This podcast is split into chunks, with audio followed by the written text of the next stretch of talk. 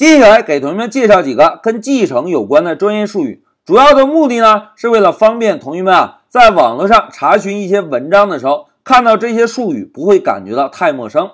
来，同学们看，在上一小节我们定义了一个狗类，定义了一个动物类，对吧？我们呢让狗类继承自动物类，哎，这种情况啊，我们就可以说成狗类是动物类的子类，同时呢，动物类是狗类的父类。我们呢还可以说成狗类是从动物类继承过来的，哎，子类、父类继承，这个是跟继承有关的三个术语。除此之外啊，我们还有另外一种说法，大家看，我们还可以说成狗类是动物类的派生类，哎，有一个派生两个字，对吧？那动物类是狗类的基类，哎，基础的基基类。同时呢，我们还可以说成狗类从动物类派生。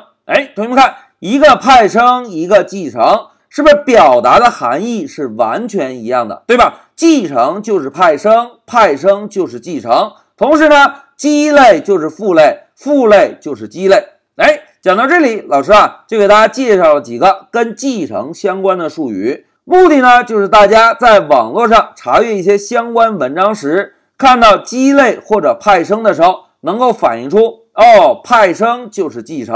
基类就是负类。好，讲到这里，老师先暂停一下视频。